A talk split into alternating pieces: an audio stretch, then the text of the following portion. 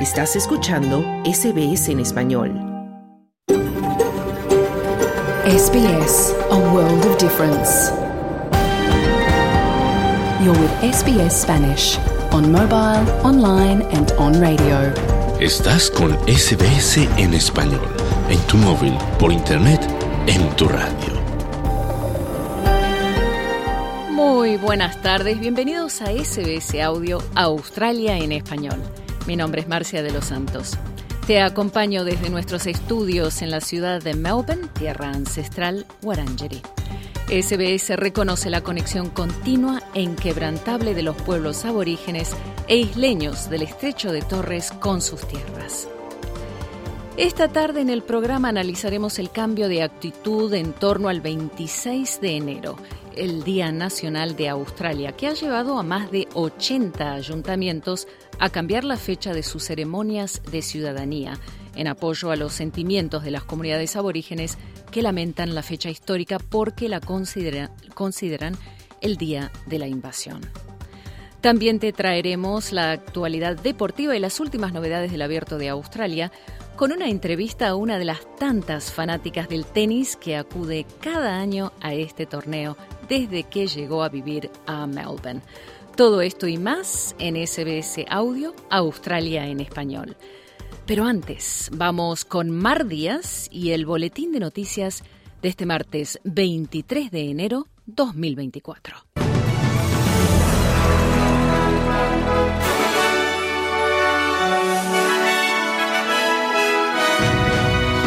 Australia impone sanciones a un hacker implicado en la filtración de datos de Medibank. Estados Unidos y sus aliados atacan objetivos de los rebeldes Houthi en la capital de Yemen. Y el norte de Queensland permanece en alerta por la llegada del ciclón Kirby. Estos son los titulares del martes 23 de enero de 2024.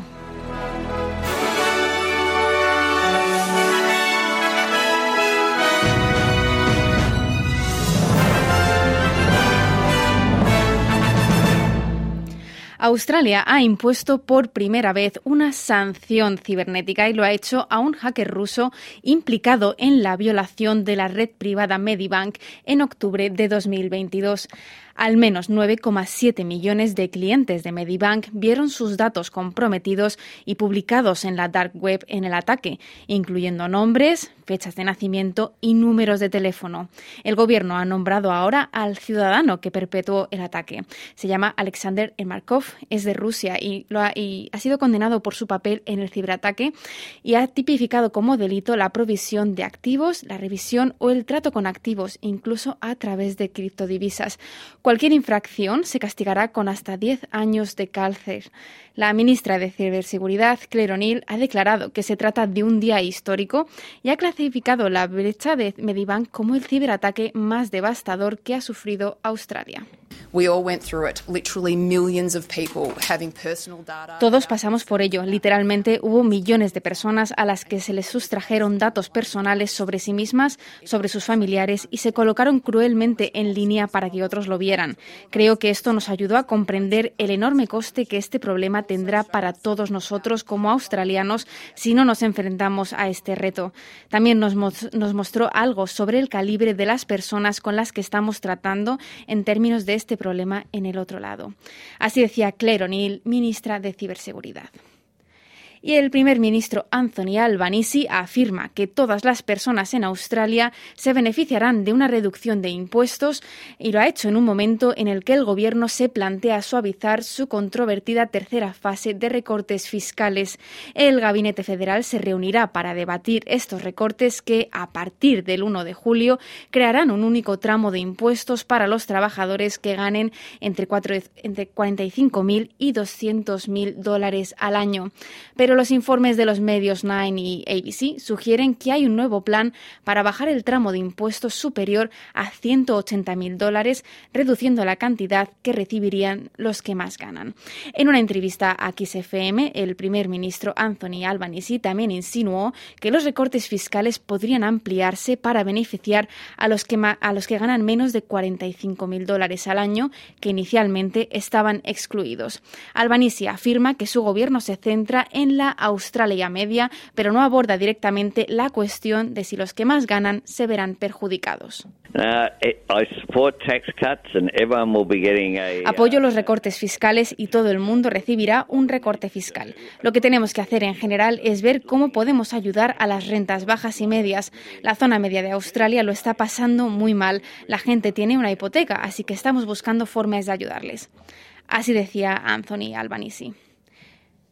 Continuamos ahora con las últimas actualizaciones meteorológicas en el norte de Queensland, porque la Oficina de Meteorología de Australia espera que el ciclón Kirley se declare durante esta noche o posiblemente en las primeras horas de la mañana del miércoles, ya que el frente se está dirigiendo ya a la costa de Queensland. Se prevé que el ciclón toque tierra durante la noche del jueves entre Caldwell y Arley Beach como un ciclón severo de categoría 3.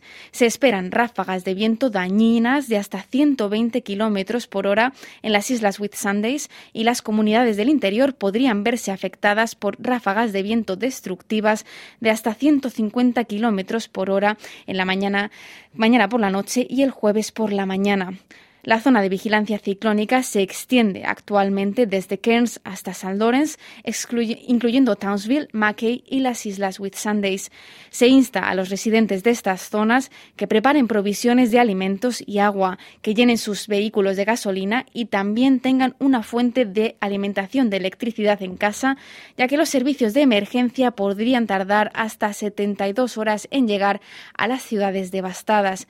En el largo plazo es probable que el ciclón siga hacia el interior y hacia el sur como una baja tropical profunda, provocando lluvias intensas en partes del centro, oeste y sur de Queensland.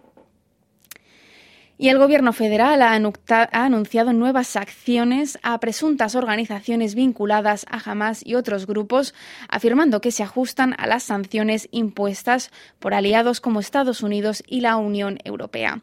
La ministra de Asuntos Exteriores, Penny Wong, declaró que se habían impuesto sanciones a tres entidades y doce personas vinculadas con Hamas, Hezbollah y la Yihad Islámica Palestina. En virtud de las sanciones, las personas que proporcionen dinero a los individuos o grupos incluidos en la lista, así como las que traten con ellos o con sus activos, podrían enfrentarse a 10 años de prisión y multas significativas. La senadora Wong afirma también que su reciente viaje a Oriente Medio ha reafirmado el apoyo del gobierno a una solución de dos estados para Israel y Palestina. Los periodistas preguntaron a la ministra por el rechazo del primer ministro israelí Benjamin Netanyahu a la propuesta de un estado palestino. Cualquier camino hacia la paz requiere avanzar hacia un Estado palestino independiente y esa es la mejor manera de garantizar la paz y la seguridad y la dignidad para los pueblos palestinos y también para los israelíes, así decía la ministra de Asuntos Exteriores Penny Wong.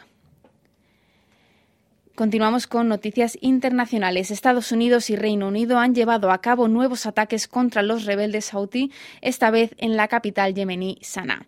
El Departamento de Defensa estadounidense ha confirmado ocho nuevos ataques en un comunicado conjunto con Gran Bretaña, en el que dijo que para la acción militar contó con el apoyo de Australia, Canadá y los Países Bajos. Los Houthis afirman haber atacado también un carguero estadounidense frente a las costas de Yemen, pero funcionarios de defensa estadounidenses han negado el ataque. El grupo rebelde ha reiterado que, que responderá a cualquier ataque contra Yemen y seguirá atacando los barcos que crucen el Mar Rojo en protesta por la guerra de Israel en Gaza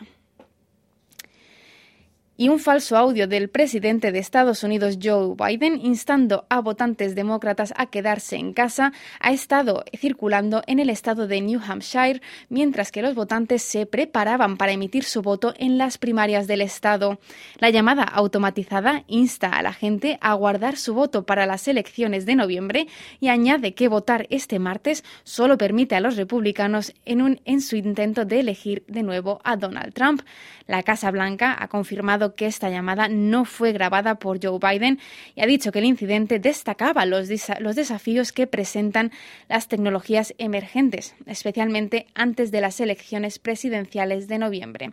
Esto es lo que la portavoz de la Casa Blanca, Karine Jean-Pierre, ha dicho sobre el incidente. Esta llamada ha sido efectivamente falsa y no fue grabada por el presidente. Puedo confirmarlo. Y por lo tanto, solo quiero ser muy cuidadosa, ya que es una elección primaria. Y en términos más generales, cuando hablamos de deepfakes, el presidente ha sido claro en que hay riesgos asociados con ellos. Las imágenes falsas y la desinformación pueden verse exacerbadas por las tecnologías emergentes. Así, así decía Karine Jean-Pierre. Y el, fiscal general de New Hampshire, John Formella, anunció también que estaba investigando un aparente intento ilegal de alterar las elecciones primarias presidenciales de New Hampshire y suprimir a los votantes del Estado. La campaña del expresidente Donald Trump dijo que en absoluto estaba implicada en la falsa grabación.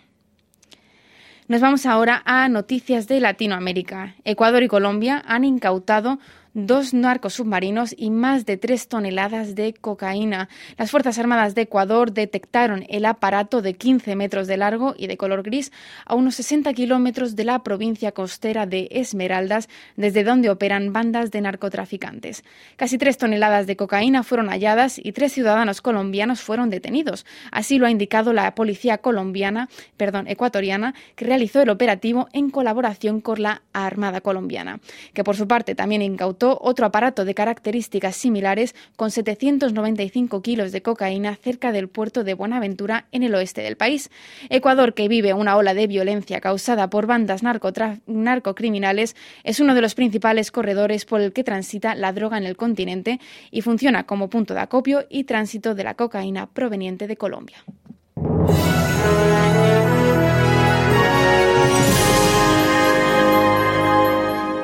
Y en los pronósticos del tiempo para esta tarde, en Perth soleado con 27 grados.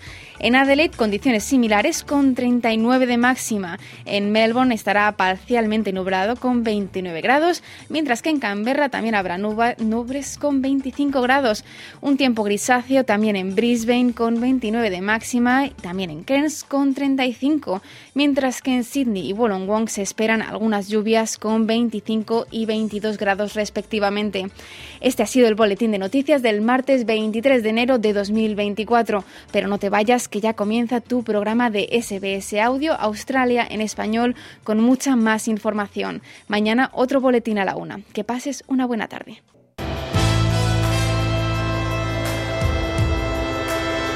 Bienvenidos. Aquí comienza SBS Audio. Australia en español Hola, ¿qué tal? Muy buenas tardes y bienvenidos a una nueva edición de SBS Audio. Hace unos días falleció en Medellín la senadora colombiana Piedad Córdoba, congresista entre 1992 y 2010, quien volvió a ser elegida en 2022 tras alcanzar reconocimiento internacional por su labor de intermediación con la guerrilla de las FARC. Hablaremos del papel clave que tuvo Piedad Córdoba en varios acuerdos humanitarios con las FARC más adelante en el programa. También compartiremos las últimas novedades sobre el abierto de Australia, incluido una entrevista con una fanática del tenis, una mexicana que se llama Gina Ponce de León, que acude cada año a este torneo desde que llegó a Australia.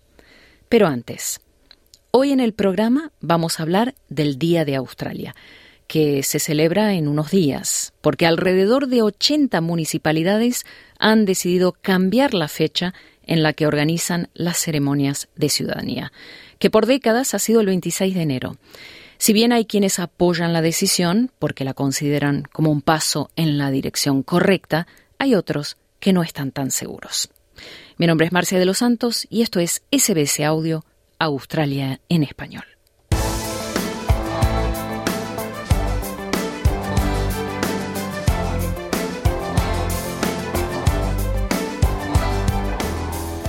Poco más de tres meses después de que Australia rechazara el referéndum para incluir una voz indígena ante el Parlamento, algunas municipalidades alrededor del país han decidido de manera unilateral eliminar las ceremonias de ciudadanía que tradicionalmente celebraban todos los años el 26 de enero, el Día Nacional de Australia. Una fecha que también marca el inicio de la colonización cuando en 1788 los exploradores del Reino Unido izaron la bandera británica en Sydney Cove para reclamar la tierra como colonia. Por esta razón, para algunos pueblos aborígenes e isleños del estrecho de Torres, el 26 de enero es un día de luto y por ende una jornada de protesta. Este sentimiento es compartido por muchos habitantes no aborígenes de Australia que comenzaron a apoyar a los pueblos originarios con el transcurso de los años. Así fue como este año más de 80 ayuntamientos australianos decidieron cambiar la fecha de sus ceremonias de ciudadanía. El ayuntamiento de Fremantle, en Australia Occidental, se encuentra entre el grupo que decidió cambiar la fecha de su ceremonia al siguiente día, el sábado 27 de enero. También se ha comprometido a cambiar el enfoque celebratorio de la fecha, un, enfoque en el cual se promueve decir la verdad o en inglés truth telling, que ofrece a los aborígenes y a los isleños del estrecho de Torres la oportunidad de registrar evidencia sobre acciones pasadas y compartir su cultura, herencia e historia con la comunidad en general. La iniciativa del Ayuntamiento de Fremantle ha sido recibida por muchas personas con beneplácito. Escuchemos. I think it is a fantastic idea. Like, I think myself, I would like to learn more about it. Like, I Creo que es una idea fantástica. Me gustaría aprender más sobre la cultura aborigen. Conozco algo de la cultura, aquí y allá, pero no es suficiente. Así que creo que es una gran idea. Otras personas entrevistadas por NITV en Fremantle, como Marty Dight, opinan que cambiar la fecha no es suficiente. I don't think there should be Australia Day at all. Um, the land was already taken, if, so to speak, when they say Cook came and um, that's the day of Australia Day on the 26th. Well, it was already taken. We already had our people on it. Um, Opino que no deberíamos celebrar el Día de Australia. La tierra ya estaba tomada, por así decirlo. Y cuando dicen que el 26 de enero es el día de Australia porque es cuando llegó el capitán Cook, pues la tierra ya estaba tomada, ya teníamos a nuestra gente en ella. El pueblo Nunga y yo somos grandes creyentes de que no debería haber un día de Australia en absoluto. Opino que los aborígenes, si quieren elegir una fecha para celebrar a su gente, pueden inventar una fecha, Personalmente creo que no tenemos nada que decir al respecto. Todo depende de los aborígenes. I think that the Aboriginals, if they wanted to make a day to celebrate their people, they can make up a date, but we don't have a say in it. I, I personally think. I think it's up to the to the Aboriginals. Hace un año, en diciembre de 2022, el gobierno de Anthony Albanese eliminó las reglas introducidas por el antiguo gobierno de la coalición en 2017 que obligaban a las municipalidades a celebrar ceremonias de ciudadanía solamente el 26 de enero, y si rehusaban la regla, se les eliminaría la capacidad de celebrar ceremonias. Como resultado, dos ayuntamientos de Melbourne, la municipalidad de Yarra y la de Darebin, perdieron su permiso para celebrar ceremonias de ciudadanía, hasta que el gobierno de Albanese ganó las, las elecciones y revirtió la prohibición de los liberales contra estos dos ayuntamientos y cambió las reglas. Ahora, las ceremonias de ciudadanía se pueden llevar a cabo del 23 al 29 de enero. En los últimos años, los llamamientos para cambiar la fecha del Día de Australia se han intensificado, ya que la conciencia pública y la educación sobre las implicaciones de, estas, de esta fecha para los pueblos de las primeras naciones se han visto amplificadas por el trabajo de los activistas y políticos de los pueblos originarios. Por ejemplo, en Victoria, los desfiles anuales para conmemorar el 26 de enero fueron reemplazados por protestas, de modo que el año pasado el gobierno estatal eliminó silenciosamente sus eventos del Día de Australia. Si bien el apoyo para cambiar la fecha ha crecido, algunos australianos todavía se oponen a la idea. I think truth telling has a, a legitimate place and and, and it should happen, but I don't think it should interfere with Australia Day. Australia Day, as far as I'm concerned, is, is inclusive of everyone. Creo que truth telling, que en español significa decir la verdad, ocupa un lugar legítimo y debería ocurrir, pero creo que no debería interferir con Australia. Opino que el Día de Australia incluye a todos y se trata de todos, independientemente de tu credo, color o raza. Creo que tenemos que seguir celebrando el Día de Australia. Pero quizás podríamos tener un día aparte para truth telling, para decir la verdad, para abordar cualquier tema que la gente considere un problema.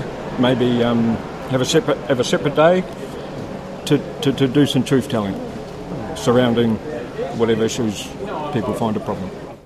Este año, Nueva Gales del Sur celebrará eventos del Día de Australia en Sydney el 26 de enero, pero con el lema Reflexionar, respetar, celebrar. Yvonne Weldon es una aborigen de la comunidad Wiraduri y concejal independiente de la Municipalidad de Sydney, representante del Consejo Local Metropolitano de Tierras Aborígenes y vicepresidente del Consejo del Día de Australia de Nueva Gales del Sur. Ella dice que el cambio muestra que las municipalidades están escuchando a la gente. It's a reflection of how local councils are engaging with the local community, strangely enough, and um, Refleja cómo los ayuntamientos se están relacionando con las comunidades locales. Aunque parezca extraño, puedes convertirte en ciudadano australiano en cualquiera de los días que elija la municipalidad. Opino que algunos ayuntamientos y comunidades están cambiando para mostrar su compromiso con sus comunidades locales. Y los cambios son significativos.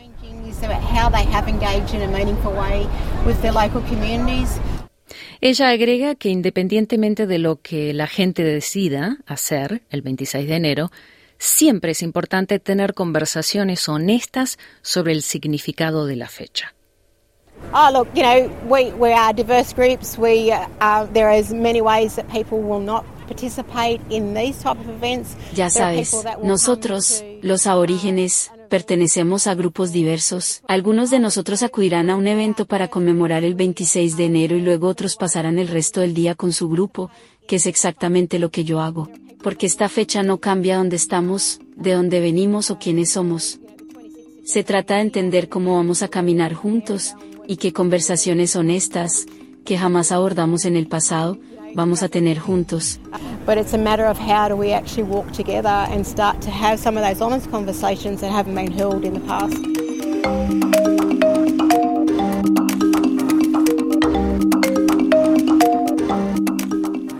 Para conocer la perspectiva de un hispano sobre la controversia en torno a la celebración del Día de Australia, conversamos con Wilfredo Celada de Victoria Women's Trust quien fue parte de la campaña por el sí en apoyo al referéndum sobre una voz indígena ante el Parlamento. Desde que Wilfredo inmigró a Australia, desde El Salvador en 1987, él y su familia han estado celebrando el Día de Australia con una barbacoa. Y este año planea seguir con esta tradición. Y es que Wilfredo considera que la controversia sobre el Día de Australia e incluso la decisión de los ayuntamientos de cambiar la fecha en la cual celebran las ceremonias de ciudadanía ha sido un tanto politizada. Escuchemos.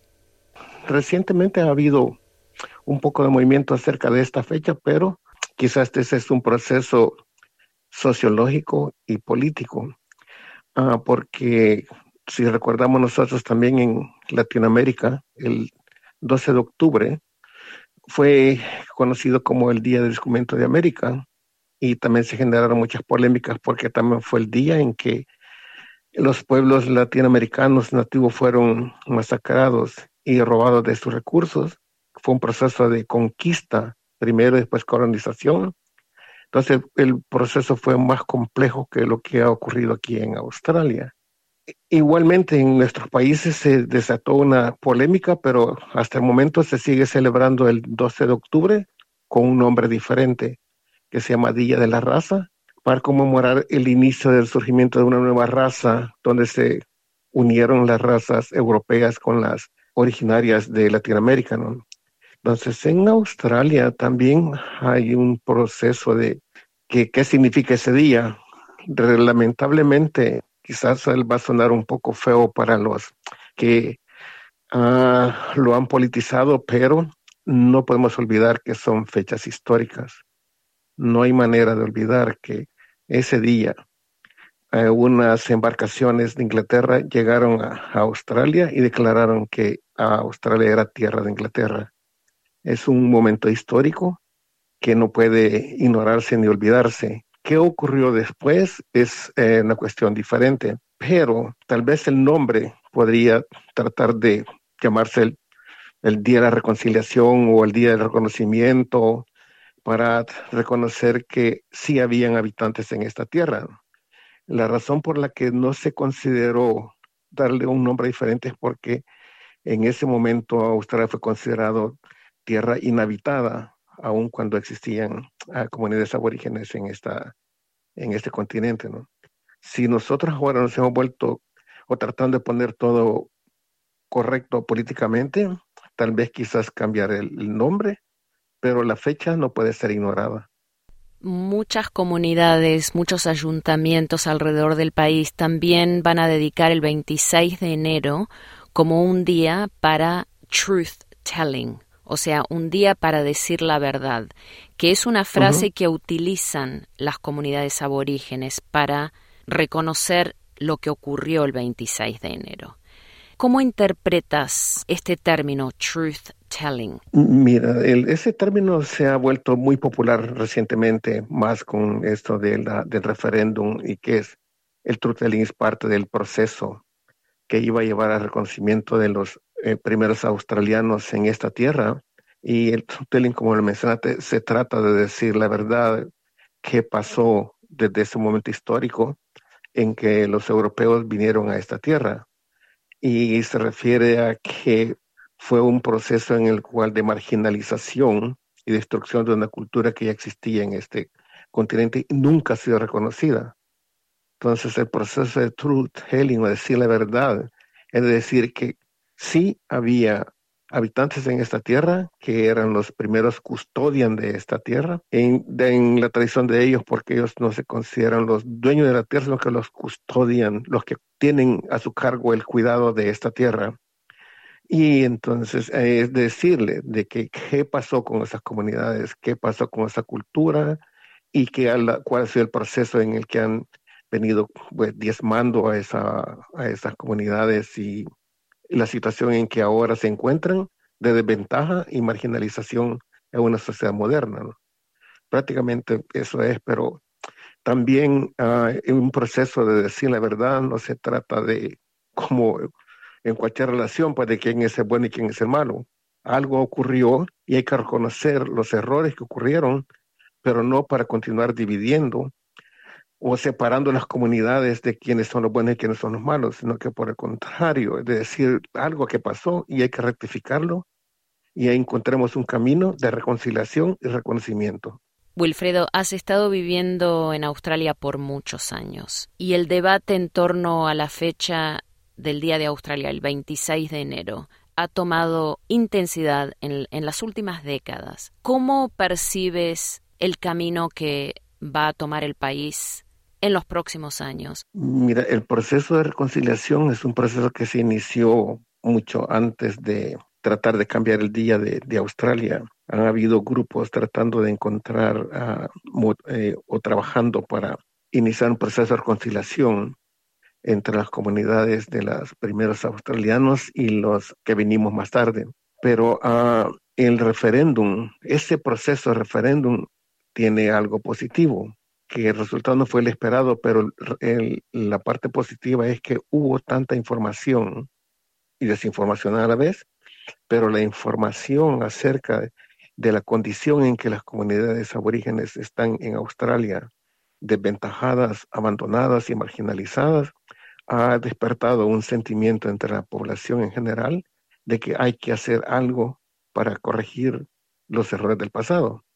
Entonces, eso es importante porque el proceso de conciliación ahora va a ser más fácil que el de antes, pero no se trata de politizarlo y simplemente de destruir las fechas o momentos históricos, es de encontrar un camino que nos lleve a la paz y a la armonía para que vamos a una comunidad que se vuelva más fuerte y no dividida por momentos históricos que fueron trágicos, pero que tenemos que corregirlos. Wilfredo Celada, personal de Victorian Women's Trust, muchísimas gracias por compartir tu tiempo esta tarde con nosotros en SBS Audio, Australia en Español. Muchas gracias por la oportunidad de estar también en tu audiencia. Gracias.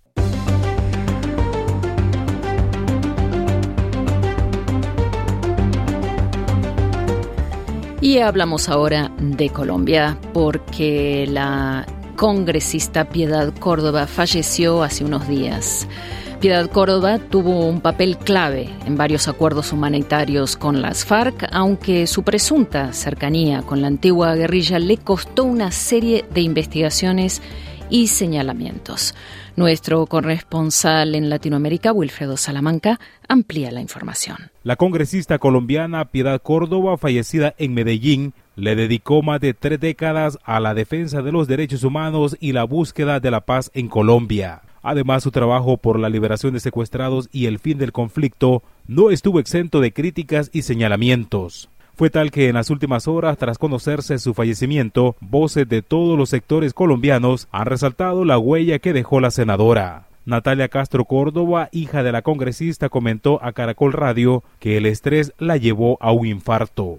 Mi mamá fue una gran mujer, una mujer que siempre luchó por sus ideales, que siempre luchó por su pensamiento y que quiero que así sea recordada. Mi mamá fue una persona muy noble, muy alegre, a mediados de la década de 1980, antes de cumplir 30 años, Piedad Córdoba se consolidó como líder comunal en su natal Medellín y en 1991 empezó su carrera como congresista de la República de Colombia. Sus apuestas políticas y denuncias la pusieron en la mira de los paramilitares de las Autodefensas Unidas de Colombia, que en 1999 la secuestraron por orden del líder del grupo Carlos Castaño. Este hecho la llevó a exiliarse en Canadá, pero meses después, a su regreso a Colombia, la violencia la siguió persiguiendo y sobrevivió a dos atentados. Estuve exiliada, tuve una hija desaparecida cinco años. Ustedes saben lo que es eso. Tuve que sacar mis hijos 13 años fuera del país. Yo sé los riesgos que estamos corriendo.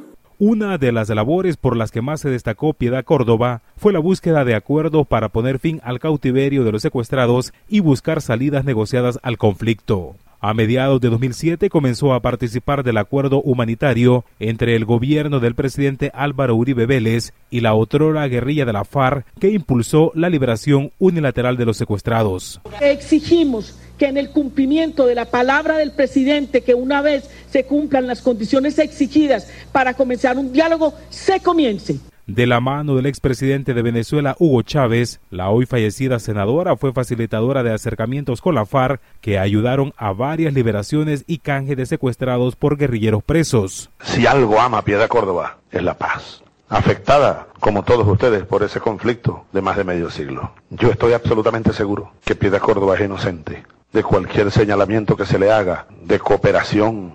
No quiero ni hablar de terrorismo, no, cooperación con la guerrilla colombiana. Pues. creo que se, le está acusando de eso. Años más tarde, Piedad Córdoba creó el Grupo de Colombianos y Colombianas por la Paz, que estableció acercamientos con el grupo guerrillero a través de cartas que permitieron el retorno de algunos rehenes a sus hogares. Pero el general en retiro Luis Mendieta señala que la senadora del izquierdista Pacto Histórico tuvo responsabilidad en que se extendiera su tiempo de cautiverio en mano de la extinta guerrilla de la FARC. Sus vínculos con los integrantes de la FARC, ella propició los tiempos en los cuales se deberían dejar en libertad a quienes estábamos como rehenes y secuestrados.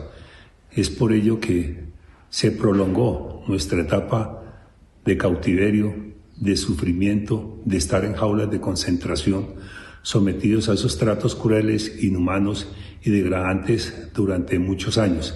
Mientras Rodrigo Londoño, el último máximo comandante de la antigua guerrilla de la FARC, aseguró que Piedad Córdoba fue una auténtica demócrata, una liberal de convicciones profundas, incansable defensora de los derechos humanos y una imprescindible de la solución política a largo conflicto armado. Sin embargo, la ex candidata presidencial de Colombia, Ingrid Betancourt, dijo que su secuestro se alargó por obra de Piedad Córdoba. Eh, es que detrás de, esa personalidad de, de, Piedad se escondía un personaje muy cuestionable, una mujer que utilizó sus relaciones públicas y los afectos que podía generar, porque una persona carismática, y de manera muy perversa utiliza el secuestro nuestro, en particular el mío, para su beneficio propio. Es hoy claro que si mi secuestro se alargó, fueron seis años y medio, fue también por obra de Piedad. Eh, ella influyó sobre las FARC, sobre Raúl Reyes sobre los miembros del secretariado para que a mí no me liberaran. El trabajo de la congresista Piedad Córdoba en pro de la paz en Colombia llevó a que en 2009 fuera nominada por el artista argentino Adolfo Pérez Esquivel al Premio Nobel de la Paz. Piedad Córdoba también fue una férrea defensora de la negociación que adelantó la guerrilla de las FARC con el gobierno de Juan Manuel Santos, que resultó en la firma del acuerdo de paz en noviembre de 2016. Para SBS Audio informó Wilfredo Salamanca.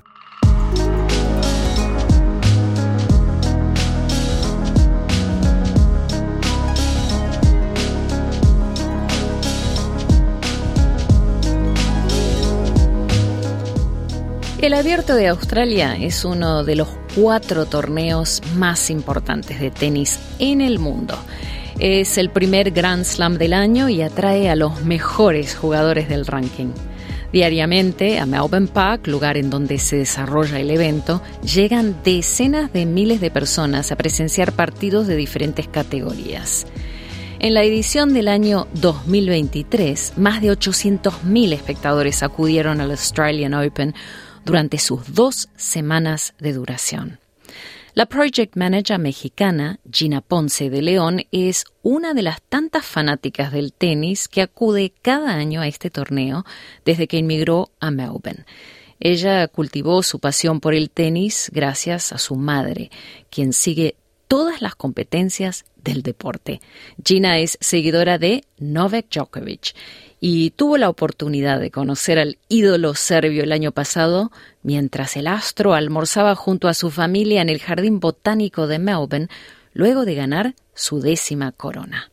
Nuestro compañero Claudio Vázquez, quien está cubriendo el abierto de Australia, entrevistó a Gina Ponce de León, quien comienza contando cómo se volvió fanática del tenis. Pues mi familia siempre le han, les han gustado los deportes y era como una tradición sentarnos a ver ciertos partidos. Mis papás se conocieron jugando basquetbol, nadaban y mi mamá toda la vida le gustó el tenis. Entonces yo la recuerdo que se levantaba a las 5 de la mañana a ver el Australian Open y entonces a veces me levantaba con ella y me quedaba todavía dormida, pero veíamos, pero era un fanatismo de mi mamá que se me contagió y de ahí empezó como mi amor por el tenis. Y tú me has dicho eso, de que tu mamá sabe mucho, ¿no? Y le encanta, lo sigue, sigue todos los torneos, incluso desvelándose, ¿no? Sí, mi mamá, yo vivo aquí en Melbourne, pero mi mamá está en la Ciudad de México y hace un par de años vino a ver el tenis y fuimos a ver un partido y se reía porque decía que no estaba escuchando los comentarios de los comentaristas en la tele y ve, ve tanto los partidos que ella tiene un montón de datos y parece una enciclopedia, entonces es muy interesante como compartir eso con ella porque ella creció viendo a Martina Pratilova, Boris Becker y entonces es como muy interesante compartir eso con ella. Ah, qué bien. Y, Gina, cuéntame, ahora que tú vives en Melbourne y tenemos este gran torneo, ¿no? Aquí el Australian Open, uno de los cuatro grandes, ¿qué significa eso para ti? ¿Cómo lo vives?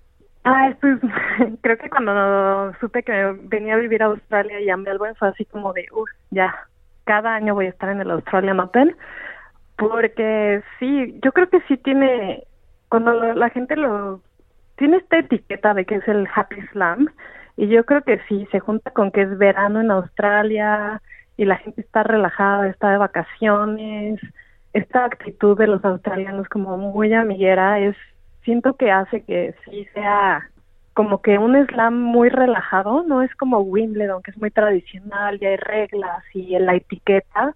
Entonces, el yo tener esa oportunidad ha sido increíble porque sí Australia te permite acercarte a los jugadores, o sea, como que hay muchas cosas que hacen en, en el Australian Open, así como para que los fans lo disfrutemos más.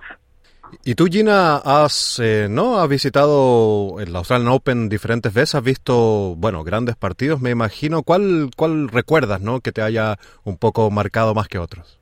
Pues el primer año que llegué he ido al Grand Pass, que puedes ir a ver varias canchas, pero tuve la gran, gran oportunidad porque fue un partidazo de ver en el 2011 la semifinal entre Federer contra Djokovic Y digo, dos estrellas del tenis, o sea, indiscutiblemente. Y el partido se fue a cinco sets. Eh, nos tenían a todos en el asiento así de esto se puede ir, o sea, cualquiera pudo haber ganado. Ganó Djokovic, de hecho ganó el Australian Open, y pero fue un partido que fue un espectáculo, o sea, la gente lo disfrutó y fue, yo creo que la gente que pagó dijo disfruté cada centavo del boleto porque sí fue un gran, gran partido. Y Gina, ya que estás hablando de Djokovic, de Novak, tú tienes una historia, ¿no? Bastante particular, ¿no? Con Novak Djokovic incluso hay un registro, ¿no? Sí, pues regresando a mi mamá, hubiera conectado a mi mamá esta entrevista porque mucho de esto es su culpa.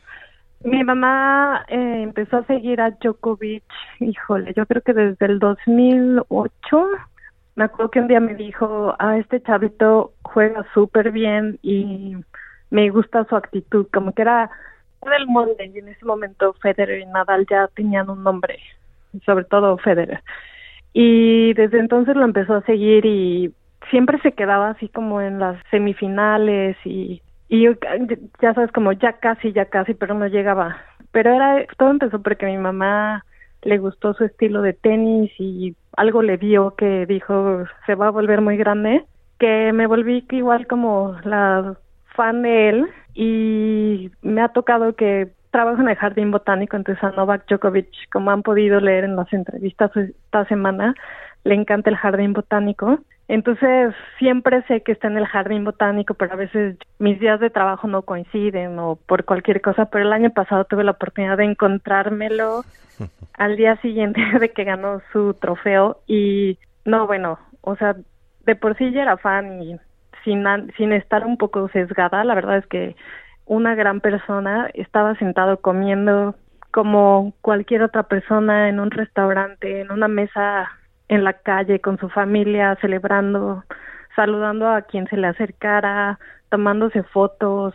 Y toda la gente del restaurante cuando se fue, se, o sea, se pararon y le aplaudieron. Y te das cuenta de que al final del día también son personas y tienen su vida, pero muy down to earth, no sé cómo decirlo en español, muy centrado entonces fue una gran experiencia, así poder verlo y ahí tengo mi foto del recuerdo que ya compartiremos. Por supuesto, va a estar en el artículo para los que quieran ahí después ver la, evidencia, ¿no? La foto con el gran Novak Djokovic. sí, no, no. Sé que, sé que no tiene una muy buena fama y sobre todo ha sido muy difícil para él como tener que salir de la sombra de Nadal y Federer y luego el caso de las vacunas hace un par de años no ayudó, pero pero bueno, siempre, siempre hay muchas políticas y muchas cosas extras involucradas y al final para mí es sobre el tenis. Mm. Y hablando de tenis, ¿crees que sigue siendo Novak el gran favorito para llevarse el trofeo nuevamente este año? Porque, bueno, sabemos, hay, que hay contendientes bastante fuertes, jóvenes, sobre todo Carlos Alcaraz, bueno, Tsitsipas, está Zverev, ¿cómo lo ves? Ay, pues creo que sí, sí, porque algo en lo que Djokovic, cuando contaba hace un poco que a finales del 2008-9, él siempre estaba en ya casi llegó a un Grand Slam y se desconcentraba. Y creo que en estos en esa década que le siguió trabajó mucho no solo en su físico sino mentalmente.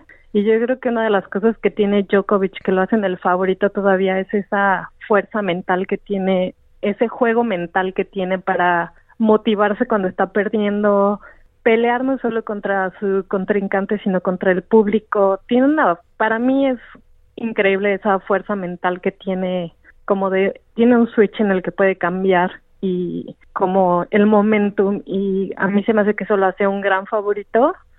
A mí me gustaría que si no es él llegara alguien más como Esverev, que desafortunadamente se lastimó hace un par de años y apenas está regresando, o Dimitrov. Pero bueno, ya veremos. Mm. ¿Y Gina, sigues también el tenis femenino? ¿Te gusta? Sí, sí me gusta. Eh, híjole, ahí siento que es un poco... Mm, no sé a qué se deba, eh, pero han sido en los últimos años las mujeres menos consistentes que los hombres. Entonces cambia mucho, el top 10 siempre está cambiando mucho, pero yo creo que hay muy buenos partidos también entre las mujeres, hay muy buen juego entre las mujeres y a veces es como una lástima ver que el estadio está vacío cuando es un juego de mujeres porque sí tienen igual unas técnicas y unas habilidades increíbles. Sí, es así. Y Gina, ¿qué te parece a ti que los partidos de mujeres en Grand Slam sean solamente al mejor de tres sets y no a cinco como los hombres? Pues ah, es una controversia eso. Yo creo que, por ejemplo, lo vemos aquí en el Australian Open. No creo que con el calor de verano una mujer pudiera jugar cinco sets. Y creo que sí hay, creo que sí se basa desafortunadamente en el que el físico de una mujer y de un hombre es completamente diferente y yo creo que para mí sí dos de tres sets o tres de cinco es como el mejor formato, pero sé que es muy controversial. Mm. Y otra pregunta también controversial que, bueno, se viene discutiendo no solo en los últimos años, sino hace décadas, sobre todo desde que lo instaurara la gran Billie Jean King, el tema del pago, ¿no? Salarial, de, claro, de, merecen las mujeres ganar lo mismo en los torneos que los hombres. Claro, sí, porque la preparación es la misma, simplemente sí, o sea, una mujer no puede, lo vemos con los saques, una mujer no, incluso la mujer más fuerte, su saque no puede a veces compararse con un saque promedio, pero eso no significa que no se esfuerce o que no haga la misma preparación o así que yo creo que sí debería de haber una igualdad en, en los sueldos, en, bueno, en los premios, en lo que ganan. Por supuesto, dejamos invitados a todos a participar de este Australian Open, digamos un espectáculo, ¿no? Para toda la familia, para los fanáticos del tenis y también los que no son tan fanáticos. Y bueno, tenemos a Gina que lo recomienda, a su madre que lo recomienda, así que quedan todos. No, ya hay muchos latinos, este, este torneo hay muchos latinos, hay una brasileña que juega increíblemente bien, está la mexicana, hay mucho argentino, están los chilenos. entonces es algo muy de mucho orgullo porque es un es un deporte caro. Mm, y entonces no siempre es como muy interesante ver que hay varios latinos este año jugando, así que ojalá puedan ir y apoyarlos. Por supuesto, hay que ir a apoyar a, a, la gente de Latinoamérica, pero también a los australianos y a todos los tenistas en general. Gina Ponce de León, Project Manager y muy fanática del tenis, muchísimas gracias por conceder esta entrevista a SBS Audio Australia en Español. No, de que un abrazo, Claudio, y hablamos pronto.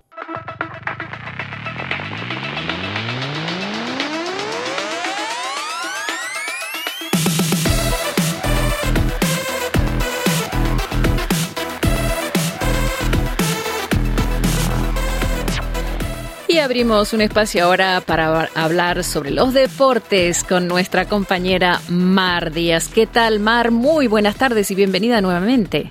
Hola Marcia, ¿qué tal? ¿Cómo estás? Muy bien, escuchando esa entrevista tan graciosa de Claudio Vázquez. Estamos en pleno abierto de tenis de Australia. ¿Cuáles son las últimas novedades, Mar, de este Grand Slam que ha dado mucho de qué hablar? Pues sí, Marcia. Bueno, eh, comenzamos hablando, como no puede ser de otra manera, de Carlos Alcaraz, porque el español desató ayer su mejor tenis y logró clasificarse por primera vez para los cuartos del abierto de tenis. El joven de tan solo 20 años ofreció todo un espectáculo en la pista de Melbourne en su juego contra el serbio Miomir Kevanokovic en tres sets en tan solo una hora y 49 minutos. Algo espectacular. Le ganó por 6-4, 6-4 y 6-0. Carlos Alcaraz chocará en los cuartos mañana miércoles contra el alemán Alexander Severev. Y el número 2 del mundo, que es Carlos Alcaraz, continúa dando sobradas muestras de su categoría, lo que le convierte en una amenaza constante para Novak Djokovic, quien lidera actualmente el ranking de la ATP. Y bueno, por su parte, el ruso Daniil Medvedev, número 3 del mundo, se clasificó también al derrotar en Melbourne al portugués Nuno Borges en cuatro sets. Medvedev tuvo que emplearse a fondo ante el portugués número 69 del mundo, que ofreció una tenaz resistencia durante más de tres horas en el Rod Laver Arena. Durante largos periodos en el partido, Medvedev no tuvo respuesta al feroz golpeo desde la línea de fondo de su rival y a sus hábiles dejadas. Sin embargo, en el cuarto y el que al final fue su último set, aumentó el nivel y finalmente se llevó la victoria. Y bueno, en la categoría femenina tenemos a Ana Kalinskaya que alcanzó por primera vez los cuartos de un gran slam al batir a la italiana Jasmine Paolini por 6-4 y 6-2. La jugadora rusa no había superado nunca la segunda ronda de un grande hasta este año en Melbourne. Y bueno, en cuanto a los partidos que vamos a poder disfrutar hoy, el número uno del mundo, Novak Djokovic, se enfrentará al estadounidense Taylor Fritz para intentar alcanzar las semifinales del abierto durante esta jornada que marca el inicio de los cuartos de final. El serbio podría alcanzar su 48 ava semifinal en un gran slam después de haber igualado ya el récord de cuartos de final disputados en torneos mayores que hasta ahora tenía en solitario el suizo Roger Federer. En frente de sobre la Rod Laver Arena tendrá a Taylor Fritz, número 12 del mundo, quien buscará dar la sorpresa para clasificar por primera vez en su carrera a unas semifinales. El ganador de este duelo se medirá al vencedor del partido que enfrenta al italiano Yannick Sinner, quien todavía no ha perdido ningún, set en este torneo, y al ruso Andrei Rublev. En el cuadro femenino, en el primer partido de la sesión de esta noche, se enfrentarán la checa Bárbara Krejikova y la bielorrusa Arina Sabalenka, número 2 del mundo. Muy bien, y de tenis pasamos al fútbol, porque tienes noticias sobre los Socceroos. Pues sí, Marcia, porque Australia, los Socceroos ya están clasificados para los octavos del final del torneo que se disputa en Qatar de la Copa Asia y esta noche se enfrentarán a Uzbekistán en el, último partido de la fase de grupos. Tras ganar a India y a Siria en sus dos primeros partidos, los Socceroos solo necesitan un empate para asegurarse el primer puesto del grupo. El seleccionador de los Socceroos, Graham Arnold, ha afirmado que puede además permitirse el lujo de cambiar la alineación inicial del equipo en esta Copa Asia sin debilitar al equipo. Arnold afirma que una de las razones por las que hará cambios es por la incorporación de jugadores más jóvenes para preparar mejor al equipo de cara al futuro. Um, tenemos algunos jugadores veteranos que probablemente no lleguen al próximo Mundial y tengo que encontrarles sustitutos mientras se espera de mí que gane partidos. Así que habrá cambios, pero no afectarán a la fuerza del once inicial. Así decía el entrenador de los Socceroos, Graham Arnold. Y un jugador que definitivamente no empezará contra Uzbekistán será el delantero Mitstuk. Según Arnold, se trata de una lesión menor por los isotibiales, por eso no jugará con los Socceroos. Marcia. Mar Díaz, muchísimas gracias por toda esta información. Ha sido un verdadero gusto. Muchísimas gracias a ti, Marcia, como siempre. Y así llegamos al final de SBS Audio. Recuerda que en los próximos minutos este programa estará disponible en nuestra página de internet en sbs.com.au barra Spanish y también por la aplicación SBS Audio. No te olvides que también estamos en Instagram y Facebook. Búscanos bajo el nombre SBS Spanish Australia en español. Muchas gracias por tu compañía. Que tengas una hermosa tarde. Dale un like, comparte, comenta. Sigue a SBS Spanish en Facebook.